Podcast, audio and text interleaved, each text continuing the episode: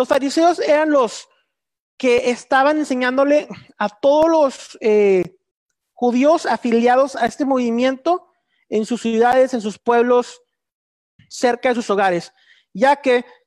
cuando fue el exilio de Babilonia, Esdras, Nehemías y grandes hombres, los Anshekines de Hagedola, los hombres de la gran asamblea, se pusieron a pensar y decir, que ¿cuál es el motivo ¿Cuál es la razón por la cual fuimos exiliados a Babilonia, exiliados de esta tierra? Y llegaron a la conclusión que la ignorancia, ignorancia a la Torah, el desconocimiento y el no ser apegados a la Torah fue una de las razones por las cuales no siguieron la Torah y fue una de las razones por las cuales eventualmente quebrantaron la ley, el Shemitah y fueron expulsados de la tierra eh, todos estos eh, hombres judíos israelitas. Tenemos a Nehemías y todas esas personas en Babilonia y en Babilonia crean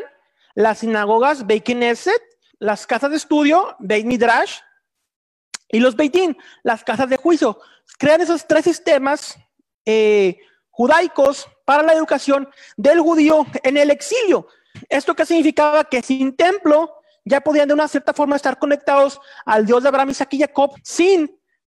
tener que viajar al templo o cuando no hubiera templo, como fue en este caso. Entonces, al crear la sinagoga, Esdras y los grandes eh, miembros de la gran asamblea fueron las personas que empezaron un movimiento, digamos, proto-fariseo,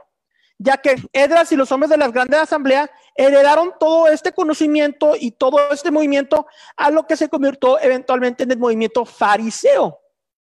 ¿Ok? Es muy importante entender esto, porque tenemos incluso en el mundo cristiano, en el mundo de raíces hebreas, o, fariseos malvados, y se tiene un concepto del fariseísmo como algo satanizado, cuando en lo que sucede en el Nuevo Testamento, en el Brit de es un debate alágico conforme a la legislatura judía en cuanto a la interpretación de la Torah. Es lo que está sucediendo, y esto es basado en los siete tipos de fariseos que existían en el primer siglo en la época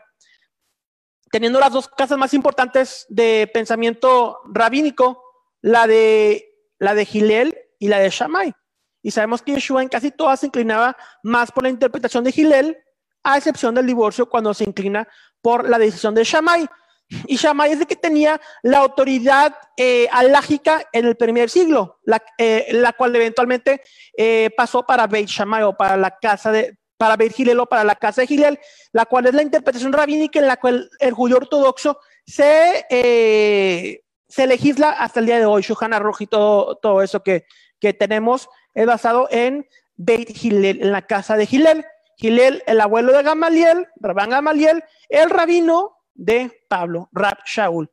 Entonces, este era Pablo, fariseo, fariseos descendientes de Edra Nehemías, de todas las tradiciones orales, lo que se encuentra eventualmente eh, escrito en el Talmud, viene copilado por medio de Esdras y los Anshekines Hagedola, los hombres de la grande asamblea.